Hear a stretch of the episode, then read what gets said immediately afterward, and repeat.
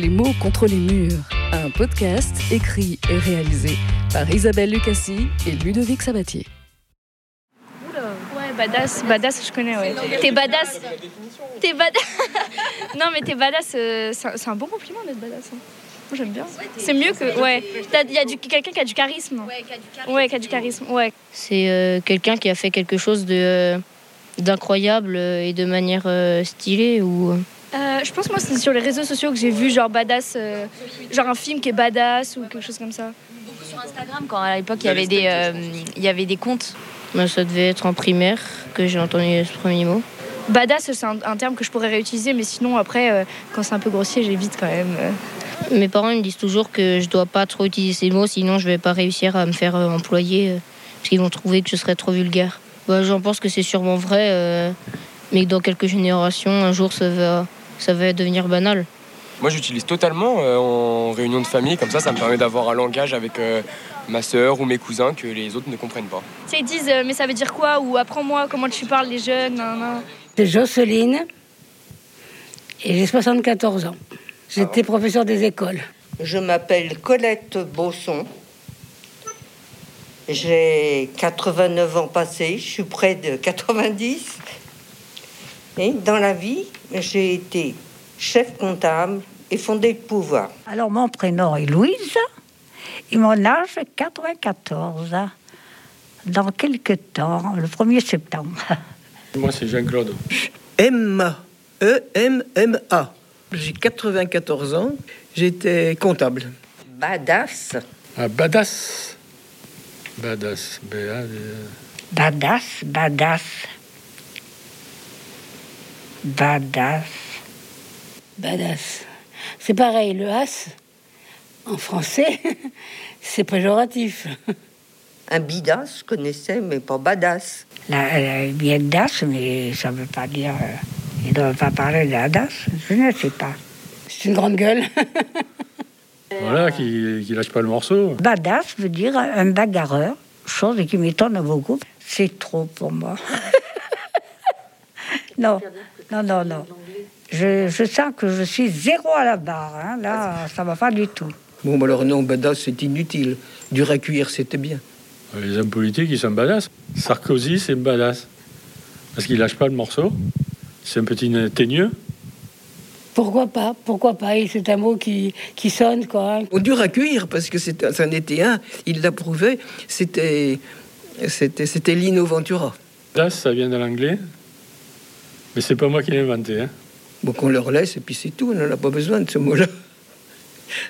C'est des mots qui me sortent de la tête, qui ne m'intéressent pas du tout. Et je ne comprends pas, maintenant peut-être parce que je suis trop âgée. Oh, moi, pour moi, je peux l'utiliser. Je, je suis badass. Oh, c'est pareil, quand j'entrais dans une classe, on se taisait, quoi. Parce que là, je ne sais pas du tout de changer cette langue s'ils vont arriver à quelque chose de bien. Je le souhaite, si ça doit faire leur bonheur. Mais j'ai des doutes. Bien souvent, euh, il m'est arrivé d'être dans un quartier où les jeunes ils, ils disent un peu Vous comprenez pas ce qu'ils parlent parce que c'est leur langage personnel. Quoi. Faire une conversation avec des mots comme ça, ben, il faut vraiment être très jeune ou vouloir changer le monde. Mathilde Hutin, linguiste, docteur en sciences du langage et créatrice de la chaîne YouTube Elle comme linguiste, qui compte plus de 7000 abonnés et presque 230 000 vues. Euh, au départ, en anglais, euh, ça veut dire donc c'est bad ass, donc euh, littéralement ça veut dire mauvais cul, mais globalement c'est quelqu'un qui qui se débrouille bien. En anglais, ça a été nominalisé, donc on a on a pris bad et ass et on en a fait un mot, et c'est ce mot de l'anglais qui est passé en français directement comme un mot euh, à part entière. En anglais et en français, dans les deux langues, le mot badass est positif au sens où ça véhicule vraiment le côté euh, euh, fort d'une personne. Donc c'est vraiment une manière de désigner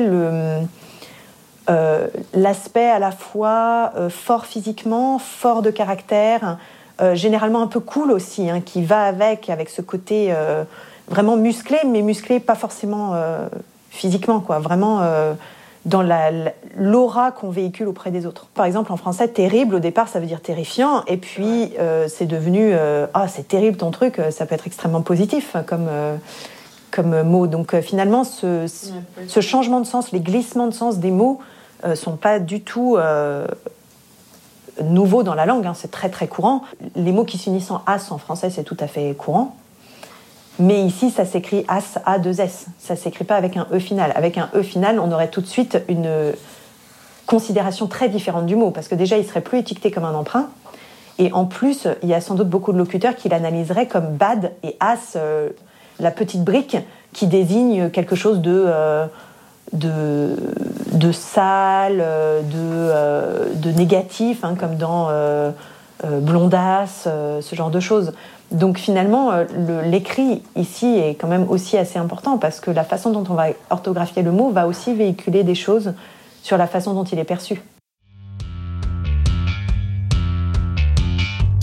Les mots contre les murs, un podcast écrit et réalisé par Isabelle Lucassi et Ludovic Sabatier.